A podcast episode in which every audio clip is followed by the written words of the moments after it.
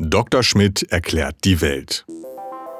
Als Universalgelehrte der ND-Redaktion weiß der Wissenschaftsredakteur Dr. Steffen Schmidt auf fast jede Frage eine Antwort. Und falls nicht, beantwortet er einfach eine andere. Es gibt einen Google-Ingenieur, der hat in einem Sprachprogramm namens Lambda eine Seele entdeckt. Das heißt, künstliche Intelligenz hätte jetzt eine Seele. Ist das Nonsens? Ist das Ideologie? Oder was ist das? Naja, das äh, Letztere könnte man jetzt annehmen, weil, wie ich auch gelesen habe, ist der gute Mann nicht nur gelernter äh, IT-Ingenieur, sondern auch noch äh, ein, ein Geistlicher. Also er will sagen, er ist theologisch vorgebildet oder verbildet, wahl, wahlweise das möglicherweise hat ihn diese, diese Doppelausbildung äh, besonders äh, äh, empfindsam gemacht für die Empfindsamkeiten, die vermeintlichen oder wirklichen des Computerprogramms. Wobei, wenn man sich den Dialog, der da auch ins Netz gestellt worden ist, äh, mit dem Programm durchliest, dann muss ich sagen, äh, es ist schon verblüffend, wie überzeugend äh, ein, ein Programm aus einer gigantischen Halde von, von, von Textbausteinen ein, ein Dialog äh, zusammenbaut, der durchaus äh, völlig verständig wirkt.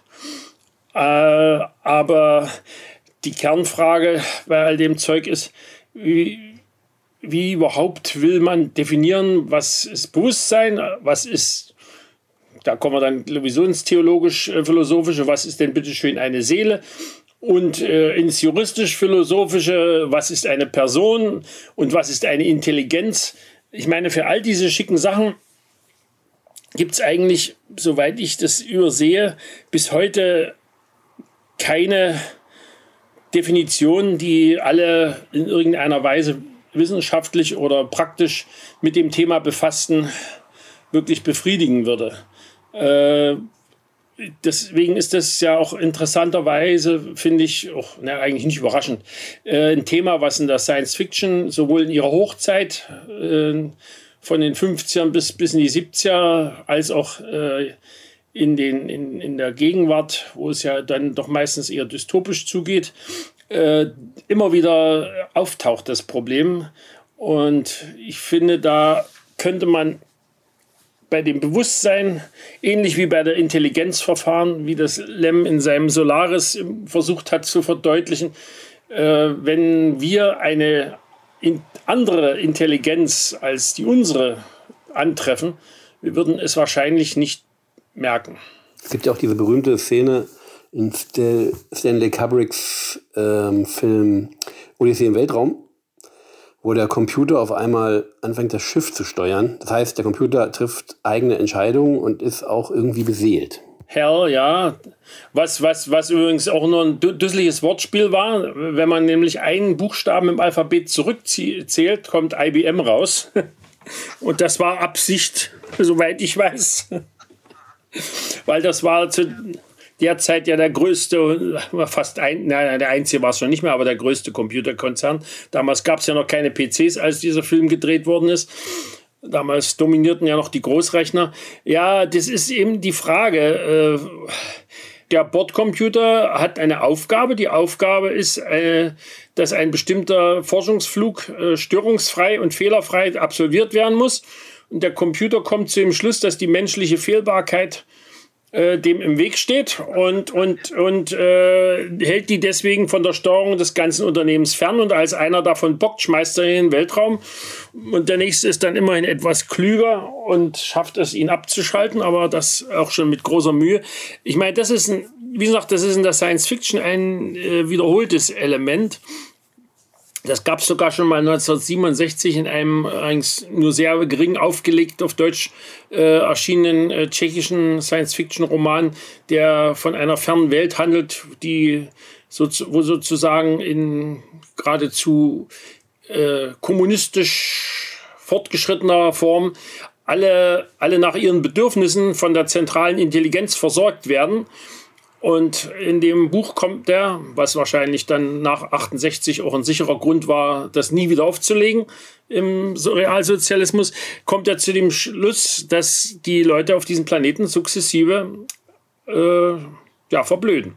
Sie werden also zunehmend zu der Hammelherde, die äh, manche Leute sowieso schon immer unter, äh, in größeren Menschenmengen vermuten.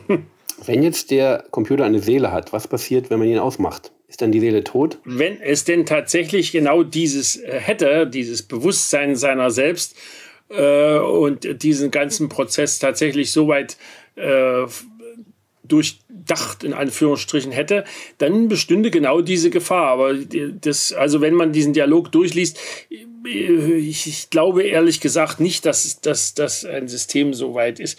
Äh, Im Übrigen ist natürlich die interessante Frage bei all dem, wie wie, wie generieren wir unsere eigenen Unterhaltungen? Also wie viel, wie, viel, wie viel Prozent von dem, was wir so reden, sind im Grunde genommen auch nur recycelte Bausteine, die wir im Verlauf unseres Lebens äh, aufgesammelt haben.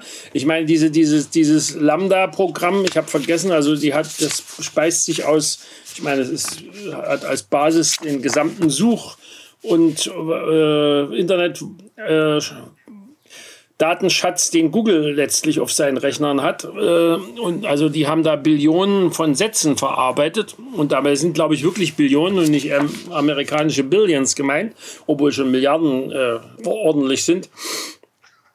Also wenn man bedenkt, wie, wie, wie gering äh, das Kommunikationsspektrum mancher real, real beseelter Menschen ist.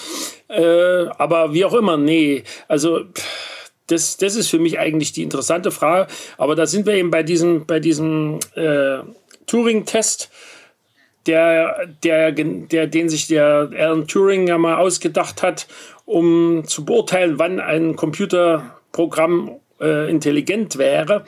Das lief, lief, soweit ich mich erinnere, darauf hinaus, dass wenn in einem Dialog mit einem Computersystem der der dialogisierende Mensch äh, an keiner Stelle mehr merken kann, dass er nicht mit einem Menschen spricht, dann wäre der Test bestanden. Ich meine, den Test scheint dieses Lambda, zumindest in dem, in dem Internet aufgestellten, äh, äh, eingestellten Dialog, äh, über weite Strecken äh, zu, zu erfüllen. Also ich meine, der, der könnte locker einen Satz aller Descartes aussprechen, wenn er wahrscheinlich sich nicht ausdenken. Äh, ich denke, also bin ich. Es nicht einen kartesianischen Gottesbeweis, der sich ganz ähnlich anhört? ja, äh, da, da müsste man ja von den Gottesbeweisen überzeugt sein. Also, wenn ich mich recht erinnere, da kommen wir dann wieder auf, auf den Roman zurück, den ich dir mal empfohlen habe. Bei Meister und Margarita kommt ja eine Stelle, wo der Teufel äh, sich mit einem, einem äh, engagierten atheistischen Schriftsteller unterhält und der ihm erklärt, dass also all diese Gottesbeweise ja äh, schon von Kant widerlegt worden sind. Allerdings, und darauf kommt der Teufel dann zu sprechen, hat sich dieser Kant, nachdem er alle Gottesbeweise vor ihm, also auch Descartes, widerlegt hat, selbst einen ausgedacht. Tja, wir können eigentlich auch wahnsinnig werden. Ja, das, das da gibt es ja auch von, von, von äh, Peter Ustinov eine schöne Stelle, der, der irgendwo mal gesagt hat, äh, Glaube entzweit uns, Zweifel verbindet.